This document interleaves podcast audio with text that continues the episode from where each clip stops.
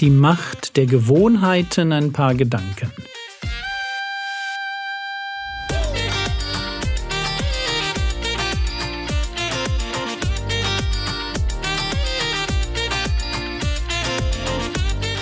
Theologie, die dich im Glauben wachsen lässt, nachfolge praktisch dein geistlicher Impuls für den Tag. Mein Name ist Jürgen Fischer und heute geht es um säkulare Gewohnheiten Teil 2. Lasst mich noch einmal zu meinem banalen Beispiel aus der letzten Episode zurückkommen. Ihr wisst schon, Bauchmuskeltraining nach dem Aufstehen. Ich, meine Fitnessmatte und eine nette Physiotherapeutin per Video. Einerseits wird mir Woche für Woche durch diese Gewohnheit die Sache selbst lieber, andererseits strahlt diese Gewohnheit aus. Was meine ich damit? Mit acht Minuten Sport direkt nach dem Aufstehen, also noch vor dem ersten Kaffee, predige ich mir selbst jeden Morgen, dass die Lust, die in meinem Körper steckt, nicht das letzte Wort hat. Und wisst ihr was? Von dem Moment an, als ich morgens mit Bauchmuskeltraining anfing, fiel mir das Abnehmen deutlich leichter. Ein wirklich signifikanter Unterschied, der mich selbst überrascht hat. Das meine ich mit Gewohnheiten strahlen aus. Erinnert euch bitte an den Denkfehler aus der ersten Episode. Wir sind eben nicht ein Kopf auf zwei Beinen. Wir sind viel mehr Bauch als Kopf. Wir sind ganzheitliche Wesen was wir tun und eben nicht nur, was wir denken oder wissen. Was wir tun, prägt uns, unsere Einstellung, unser Herz. Und was mich bei dem Beispiel Bauchmuskeltraining so fasziniert, das ist wie eine kleine Änderung schon einen merklichen Unterschied macht. Wie gut, dass ich meiner Frau gefallen will. Aber kommen wir zurück zu säkularen Gewohnheiten, die sich unmerklich in unser Leben einschleichen, unser Herz verführen und uns vom Glauben und von Gott abbringen können.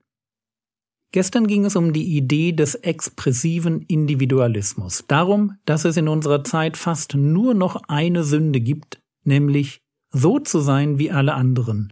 Sei du selbst, entfalte deine Persönlichkeit, lebe deinen Traum. Und zwar den Traum von einem guten Leben, das uns medial in Dauerbeschallung auf allen Kanälen präsentiert wird. Gehen wir jetzt einen Schritt weiter zur Supernova. Der Begriff ist von dem Philosophen Charles Taylor geprägt worden, und ich benutze ihn zur Beschreibung eines Phänomens, das mit Wissen zu tun hat. So wie in einer Supernova eine Sonne explodiert, so ist in den letzten Jahren das Wissen explodiert.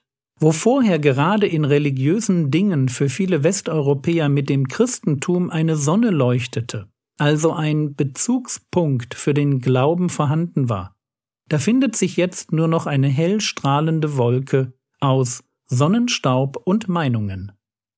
Für jede krude These und für jede abwegige Glaubensaussage gibt es ein Video, jemanden mit einem Doktortitel, der es präsentiert, und eine Anhängerschaft. Was passiert, wenn man in so einer Welt lebt? In einer Welt mit viel zu viel Meinungen. Alle einen Klick entfernt. Alle irgendwie gut gemacht. Alle auf den ersten Blick wahr. Antwort, diese Welt wird unsere Gewohnheiten verändern. Gewohnheiten, wie wir mit Informationen umgehen. Je mehr ich mich der Informationsflut aussetze und unreflektiert Informationen aufnehme, desto mehr werde ich mir selbst predigen, dass Wissen etwas da draußen ist. Etwas, das man halt zum Spaß konsumiert. Und dass es so etwas wie objektive Wahrheit bzw. echte Überzeugungen nicht mehr gibt. Schauen wir uns den ersten Punkt an. Wissen ist etwas da draußen. Ich trenne die Welt und ihr Wissen von mir und meinem Leben. Das Übermaß an Wissen schafft eine Distanz. Ich gehe auf Abstand. Witzigerweise nicht, was den konkreten Umgang mit Informationen angeht, da wird eher mehr konsumiert. Kürzere Videos liegen im Trend, kleine Infohäppchen sind gefragt. Es wird meines Erachtens mehr aufgenommen, aber gleichzeitig auch weniger hinterfragt. Es entsteht eine innere Distanz zu dem, was gesagt wird. Wissen, verpackt in eine schöne Aufmachung, dient nicht mehr primär dem Wissenserwerb, sondern ist Teil meiner persönlichen Bespaßung geworden. Aber dazu ist Wissen natürlich nicht da. Damit wir uns richtig verstehen, Wissenserwerb darf gern Freude machen. Mir macht das Bibelstudium richtig viel Spaß.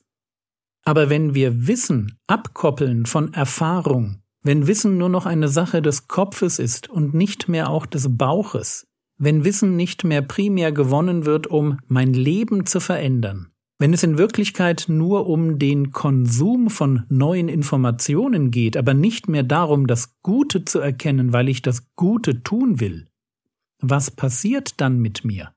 Und zuerst passiert Folgendes.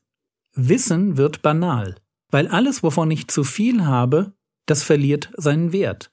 Und in dem Maß, wie Wissen banalisiert wird, wird auch der Umgang mit göttlichen Wahrheiten unwichtig. Die Gewohnheiten, die meinen Umgang mit säkularem Wissen prägen, werden sich direkt auf meinen Umgang mit der Bibel niederschlagen. Es ist einfach nur naiv zu glauben, ich könne mein Herz auf das schnelle, schrille und leicht zu verdauende Infohäppchen aus YouTube oder vom Handwerker-Blog konditionieren und dann umschalten, um lange und ausgiebig über das Wort Gottes nachzusinnen. Das wird nicht passieren. Das wird nicht passieren, weil vorher die existenzielle Verbindung von Wissen und Leben gekappt wurde. Wenn Wissen eine unüberschaubare, abstrakte Größe da draußen ist und ich trotzdem irgendwie lernen muss, mein Leben zu meistern, dann meistere ich es, indem ich mir aus der Fülle des Wissens die Dinge herausnehme, die mir irgendwie richtig und wahr zu sein scheinen. Und das ist dann für mich das eigentliche Drama des postmodernen Menschen. Er hat kein Fundament. Er benutzt sein Wissen, ein Wissen, das eigentlich nur Halbwissen ist. Er benutzt es, um sich selbst zu rechtfertigen, um sich vor kritischen Rückfragen abzuschirmen. Aber dieses Wissen ist nur gefunden, aufgeschnappt, im Vorbeigehen mitgenommen. Es ist nicht durchgekaut, nicht abgewogen, es fehlt ganz häufig die Überzeugung. Und ohne Überzeugungen wartet der Zweifel hinter der nächsten Ecke. Jemand hat gesagt, heute sind wir alle kleine Thomasse. Wie wahr? Der Zweifel wird zum wahren Glauben. Aber genau so tickt unsere Welt. Wer nicht alles bezweifelt, dem wird abgesprochen, etwas verstanden zu haben. Und damit kommen wir zum zweiten Punkt. Wenn wir uns täglich durch den Umgang mit Wissen selbst predigen, dass Wissen banal ist und nicht existenziell, dann wird mein Herz aufhören, an eine objektive Wahrheit zu glauben. Wir werden vielleicht noch behaupten, dass die Bibel Gottes Wort ist. Aber unser Umgang mit ihr wird eine andere Sprache sprechen. Wenn Jesus seinen Vater bittet, heilige sie durch die Wahrheit, dein Wort ist Wahrheit, dann wird deutlich, dass das Wort Gottes heiligend in unser Leben hineinsprechen will. Es will nicht eine Wahrheit unter vielen sein, sondern die Wahrheit, die mich prägt und der ich es erlaube, mich täglich in den Grundfesten meines Denkens zu erschüttern. Das ist die Macht von objektiver Wahrheit.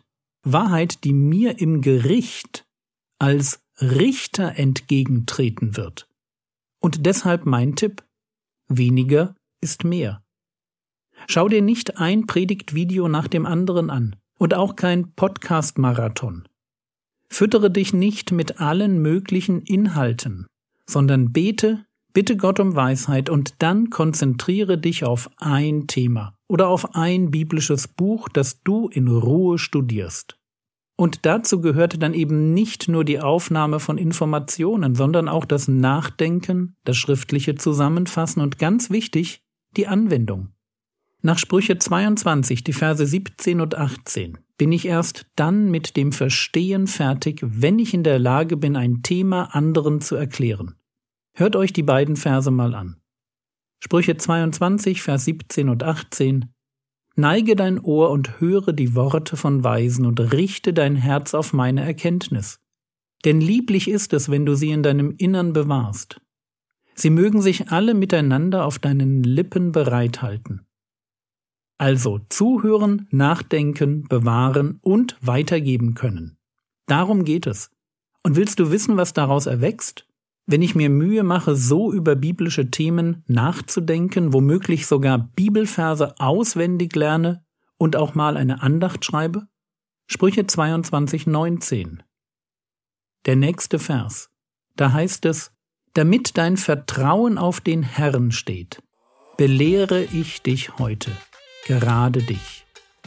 Ich mag diesen Vers, denn aus dem richtigen Umgang mit Wissen erwächst Glaube.